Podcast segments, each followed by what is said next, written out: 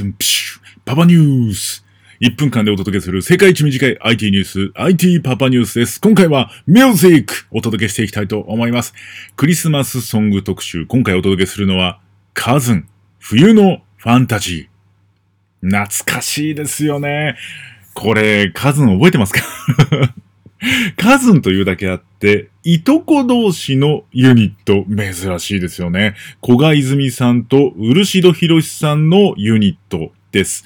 まあ、美しい二人のハーモニー。特に、やっぱりこの二人のハーモニーが美しいのが、このクリスマスソングというか、冬の歌、冬のファンタジーになります。1995年発売のシングルとなりまして、カズン最大のヒット曲です。